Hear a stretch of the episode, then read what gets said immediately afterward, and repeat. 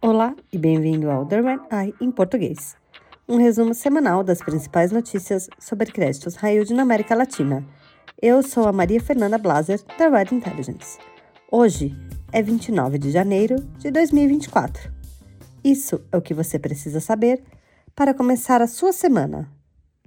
A companhia aérea brasileira Gol finalmente entrou em recuperação judicial nos Estados Unidos depois de semanas de especulação.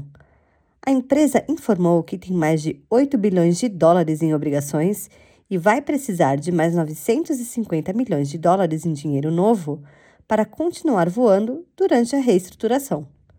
A companhia aérea disse que foi forçada a reestruturar sua dívida por conta de uma série de eventos, incluindo a paralisação das operações dos Boeings 737 MAX em 2019 a pandemia de Covid e os custos maiores de refinanciamento. Antes de fazer o pedido de RJ, a Gol disse que estava negociando 600 milhões de dólares em financiamento.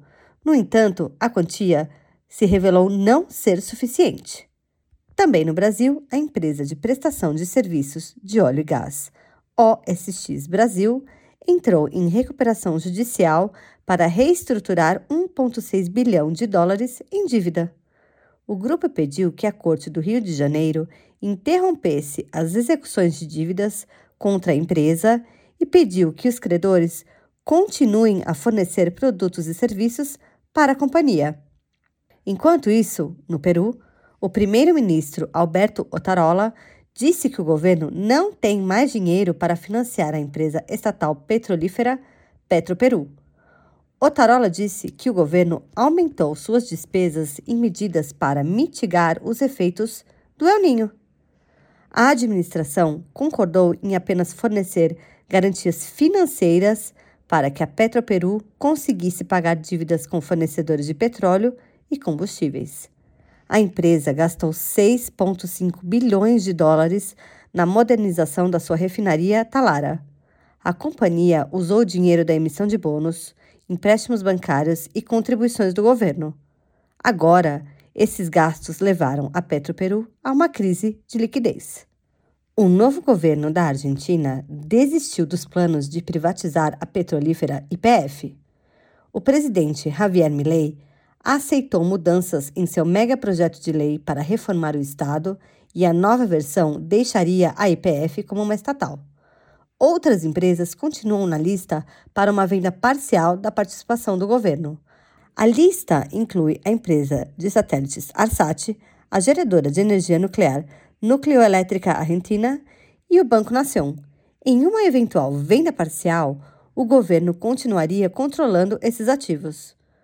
O novo projeto também deixaria a Secretaria de Energia com autoridade para bloquear a exportação de petróleo e gás para fornecer para o mercado interno e manter um limite no tempo de concessão de campos de petróleo e gás.